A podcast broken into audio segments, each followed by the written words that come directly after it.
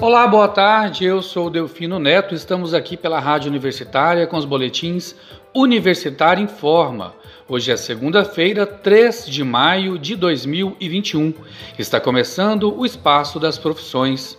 Você, ouvinte da Rádio Universitária, acompanha durante todo o dia informações pelo rádio 870m, pelo site rádio.ufg.br e pelo aplicativo Minha UFG. Já começou o espaço das profissões na UFG. Começou hoje e vai até a próxima sexta-feira, dia 7, sempre por meio da internet ou da TV e rádio, o espaço das profissões. O evento é aberto a todos, sem necessidade de inscrição, mas será inteiramente virtual em razão da necessidade do distanciamento social imposto pela pandemia do novo coronavírus. Mas o que é o espaço das profissões? A professora Janice Lopes, coordenadora do evento, participou hoje de manhã do programa Boa Semana UFG e conversou com a jornalista Ana Flávia Pereira. Vamos ouvir.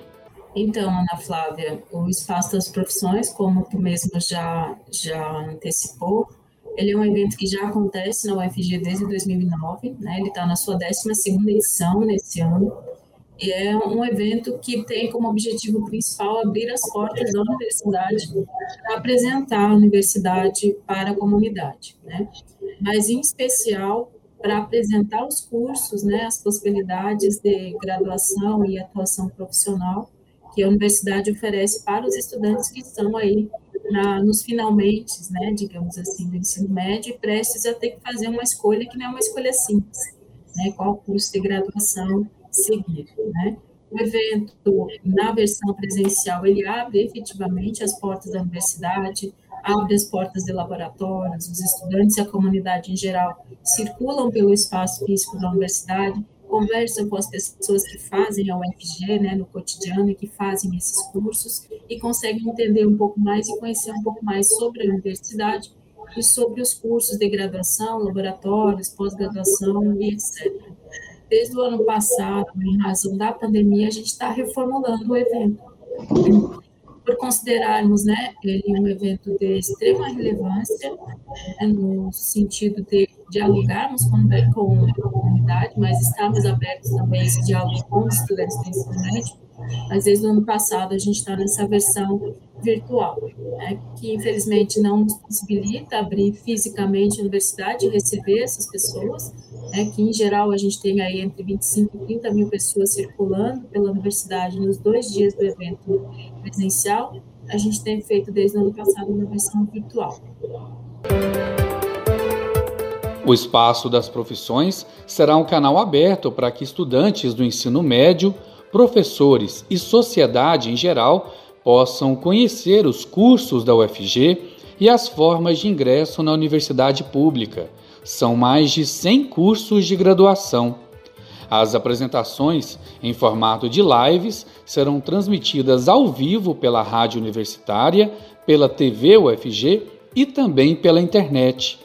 Na rádio universitária, a transmissão começa logo mais a partir das 4 horas da tarde, conforme explicou a professora Janice. Então, Ana Flávia, é uma alegria muito grande, né? A gente fica aí quase dois meses planejando o evento, né? Quando chega o dia do lançamento, da efetiva realização, a gente também fica nessa mesma ansiedade. A programação está disponível no site do evento, né? Que é o espaço das profissões.fg.br. Ela está organizada ao longo dessa semana, tanto no período matutino quanto no período vespertino que são ambas ao vivo, não é reprise, né, no período da tarde. Então, a gente tem lives da segunda até sexta-feira dessa semana na parte da manhã e lives também na parte da tarde, da, do horário das 16 às 18 horas. A programação ela vai ser veiculada tanto pelo YouTube oficial da UFG quanto pela rádio universitária, né, e pela TV UFG no período vespertino. Então, a, a expectativa né, de manter esses três canais né, de comunicação e de veiculação é também uh, tornar o acesso ao evento ainda mais democrático.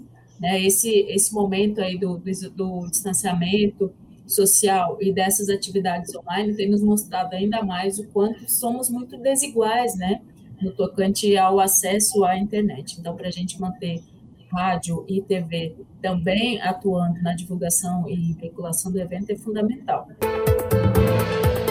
Conta de luz vai ficar mais cara após um período de chuvas fracas na região das hidrelétricas, que ocasionou um baixo nível dos reservatórios. A ANEEL Agência Nacional de Energia Elétrica, informou que acionará a bandeira tarifária vermelha. Essa ação resultará num custo adicional na conta de luz dos consumidores a partir do mês de maio. Segundo o órgão regulador, a medida acrescenta um custo de R$ 4,16 a mais a cada 100 kWh consumidos por cada residência. As bandeiras tarifárias representam cobranças adicionais para os consumidores quando saem do patamar verde para o amarelo, nível que estava em abril, e também para o vermelho, nível que começa agora em maio. Em nota, a ANEEL informou ainda que o balanço hidrológico do período úmido 2020-2021 resultou no pior aporte hidráulico da história do sistema, ou seja, choveu muito pouco. De acordo com a ANEEL, o mecanismo visa arrecadar recursos para custear o acionamento de usinas térmicas e ainda sinalizar aos consumidores momentos de menor oferta de energia no sistema, como forma de incentivar ações de economia no consumo de luz. Idosos a partir de 60 anos, independentemente da inicial do nome, já podem se vacinar na primeira dose contra a Covid-19 nesta segunda-feira em Goiânia. O atendimento segue até às 5 horas da tarde e amanhã recomeça das 8 da manhã às 5 da tarde, nas modalidades drive-thru e pedestre, em pontos espalhados pela capital. O drive-thru são dois estacionamento do estádio Serra Dourada e também o estacionamento do shopping Passeio das Águas. Há outros espaços espalhados pela capital para pedestres, em escolas públicas e unidades de saúde. Não é necessário agendamento. A Secretaria Municipal de Saúde de Goiânia informou ainda que apenas a primeira dose será aplicada neste grupo de 60 anos ou mais, porque ainda não há prazo suficiente para que os idosos nessa faixa etária recebam o reforço. Já os profissionais de saúde com 18 anos ou mais receberão a primeira dose da AstraZeneca e o reforço sob agendamento no aplicativo Prefeitura 24 horas. Taxa de ocupação de UTIs públicas em Aparecida de Goiânia cresceu 17% em apenas dois dias. Os dados são do boletim epidemiológico divulgado pelo município nesta segunda-feira. O crescimento veio após a cidade registrar a menor taxa de ocupação de UTIs na última sexta-feira, 34%. Hoje, o nível de ocupação está em 51%. Apesar do crescimento, o número continua menor do que os índices de ocupação registrados no mês de março em Aparecida de Goiânia. Demitido em fevereiro da presidência do INEP, órgão responsável pelo Exame Nacional do Ensino Médio, o Enem, Alexandre Lopes afirmou em entrevista ao jornal O Globo que o ministro da Educação, Milton Ribeiro, foi omisso na organização do Enem do ano passado, em meio à pandemia da Covid-19, classificando de covarde a atitude do ex-chefe. Disse ainda que o planejamento do Enem para este ano está bem atrasado e corre o risco de ser adiado para 2022 por falta de recursos. O Enem 2020 foi realizado em janeiro e fevereiro deste ano, mas teve número recorde de abstenções e estudantes relatando terem sido impedidos de fazer a prova porque as salas estavam lotadas. O exame de 2021 tinha cronograma previsto para novembro ou dezembro, mas ainda não teve data confirmada. E assim chegamos ao fim do Boletim Universitário em Forma das 15 horas de hoje, 3 de maio de 2021.